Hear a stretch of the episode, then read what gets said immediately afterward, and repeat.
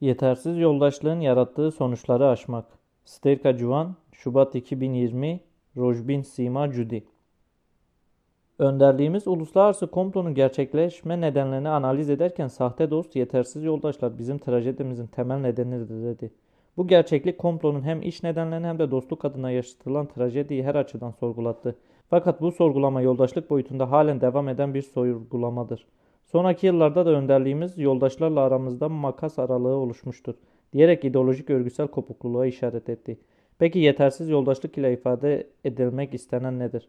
Bu olguyu anlayabilmek için özgürlük mücadelesi tarihini iyi bilmek ve analiz etmek gerekir. Geçmişten günümüze düşman özgürlük hareketimizi ele alırken hep parçalayarak bölerek ele almış ve bunun sonucunda özgürlük mücadelesini tasfiye etmeyi amaçlamıştır.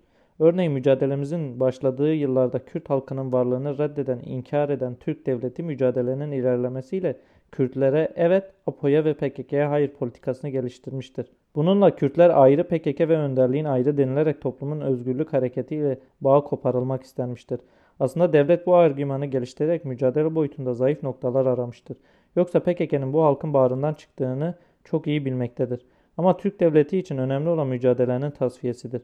O yüzden daha en başta deniz kurut balığı yakala taktiğini esas alarak halkın PKK'ya olan desteğini yok ederek mücadeleyi bitirmek istemiştir. Bunun içinde nerede bir zayıf nokta yetersizlik varsa keşfetmeye ve oradan yüklenmeye çalışmıştır. Bunu başaramayınca da özellikle 90'lı yıllarda PKK'ye evet APO'ya hayır politikasına yönelmiştir.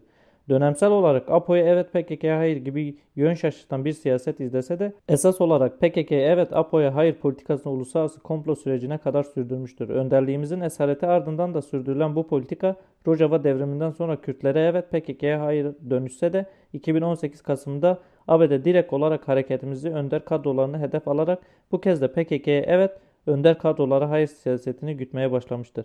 ABD'nin özgürlük hareketimize ve onun öncü kadrolarına yönelik geliştirmiş olduğu bu politika hareketimizi tasfiye etmeyi amaçlamaktadır. Bu yönlü de fırsatını buldukça saldırmakta ve öncü yönetim kademesinde yer alan arkadaşları tek tek de olsa imha etmeyi hedeflemektedir.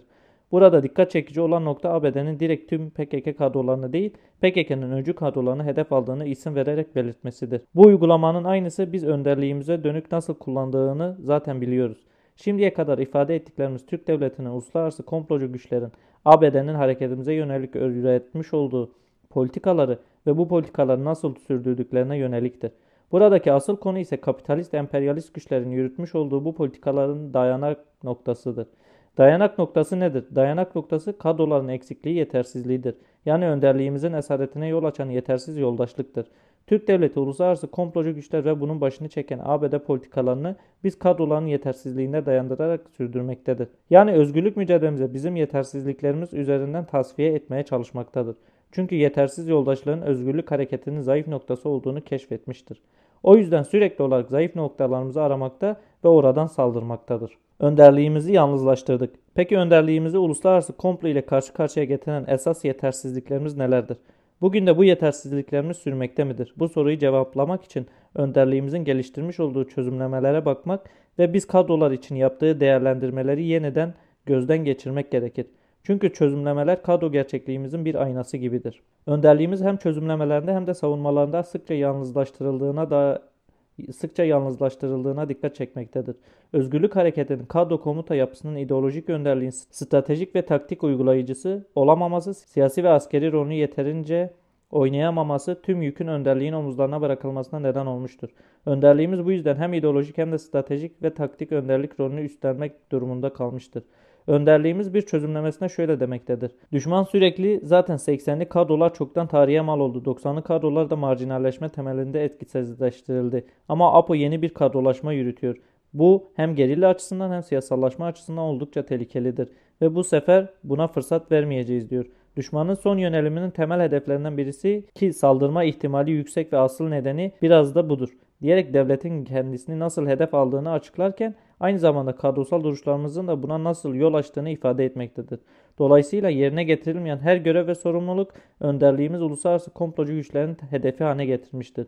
Burada da anlaşılacağı üzere komplocu güçlerin dayanak noktası kadro komuta tarzında yaşanan yetersizliktir. Bir kadro komuta gücü kendi yetki sorumluluğunu bir başkasına devredemez. Aldığı görevi büyük bir inanç ve kararlılıkla yerine getirmezse inandığı değerleri her açıdan savunup koruyamazsa o vakit yürüttüğü mücadele de başarı sağlayamaz.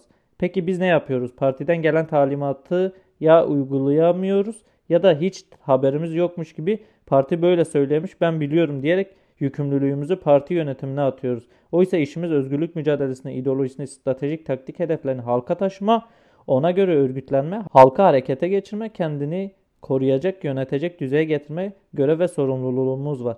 Mücadele etme özgürlüğümüz için savaşma hakkımız var. Peki yapmamız gereken neden parti böyle söylüyor diyoruz?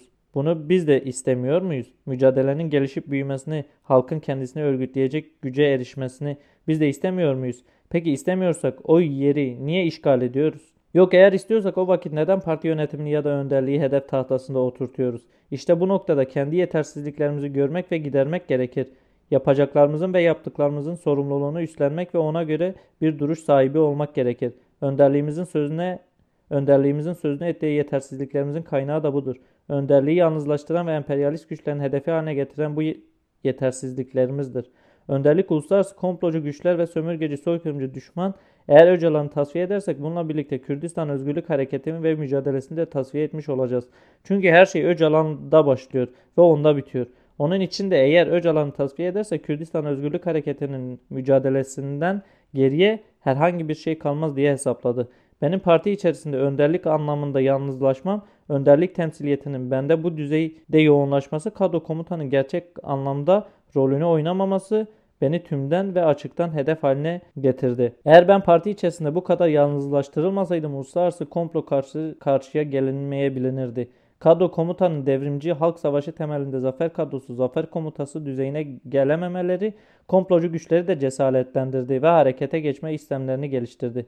Önderlik rolünü oynaması gereken arkadaşların bunu yapmaması, taktik önderliğin taktik önderlik rolünü oynayamaması sonucunda hem tümden stratejik önderlik hem de taktik önderlik rolünü oynamak zorunda kaldım. Bu durum hem beni çok zorladı hem de beni tümden hedef haline getirdi demektedir. Yetersiz yoldaşlık Önderliğimiz gerçekleşen komploda yetersiz yoldaşlık olgusunun bu noktada ciddi bir şekilde sorgulanması, derinliğine anlaşılması ve bilince çıkarılması gerektiğini özellikle defalarca belirtmektedir. Çünkü bu tarz kendisiyle yeni komploların kapısını aralamaktadır. Bugün özgürlük hareketimizin yönetim kademesinde bulunan 3 yoldaşın direkt ABD tarafından hedef gösterilip başlarına ödül konmasının altında yatan gerçeklik de budur. Hem sorunu üste havale eden çözümü orada bekleyen, görev ve sorumlulukları paylaşmayan, paylaştırmayan, savaşmayan ve savaştırmayan tarzımızla alakalıdır. Sorumluluğu ve yükümlülüğü hem üste havale eden tarz özgürlük hareketimizin he yönetimini hedef tahtasına oturtmuştur. Örneğin emperyalist güçler eğer özgürlük hareketinin yönetimini tasfiye ederse, imha ederse Rojava'yı Rojava'daki Kürtleri çok rahatlıkla kontrollerine alacaklarını hesaplamaktadır.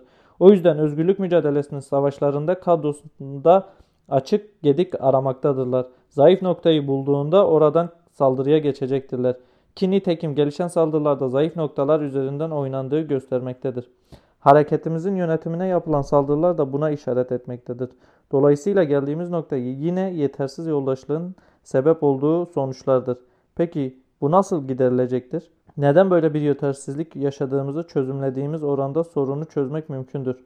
Bir kere yetersizliğimizin kaynağı nedir? Yetmez yanlarımızı nasıl tamamlayabiliriz? Ciddi bir şekilde bunun üzerinde yoğunlaşmak gerekir.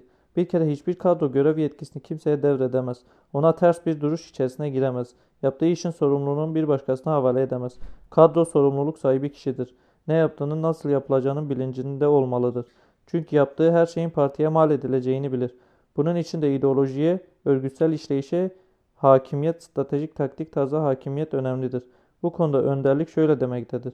İdeolojik zenginliği olmayanların pratik zenginliği olmaz.